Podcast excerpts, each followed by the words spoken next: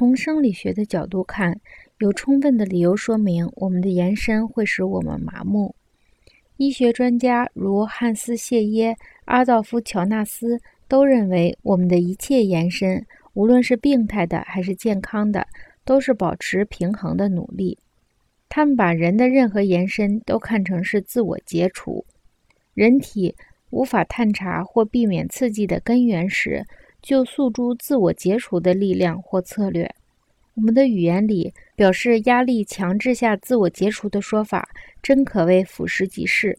我们说想大发雷霆、气得发疯、怒发冲冠。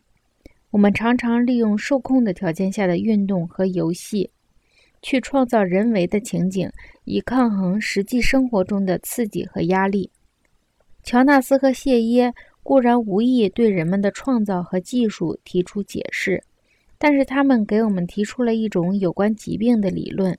这一理论十分有利于说明人们为什么被迫用自我解除来延伸自我的肢体。身体受到强烈刺激的压力时，中枢神经系统就解除或隔离使人不舒服的器官、感觉或机能，借以保护自己。因此，新发明的刺激就构成增加速度和加重负担的压力。以腿脚的延伸轮子为例，文字与货币媒介加快交换的过程，形成新的负担，造成压力，这就构成腿脚需要延伸为轮子的直接原因，或者说是从人身上解除脚的功能的直接原因。反过来，轮子作为应付加重负担的抗衡手段。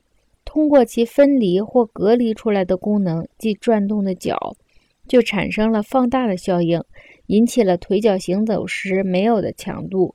于是，唯有借助麻木和堵塞感知通道，神经系统才能承受这种运动的强度。这才是纳克索斯神话的意义。这位少年的形象，正是刺激的压力所造成的自我解除或延伸，作为一种抗刺激机制。他的形象发生泛化的、难以察觉的麻木或震撼，自我解除不容许自我认识。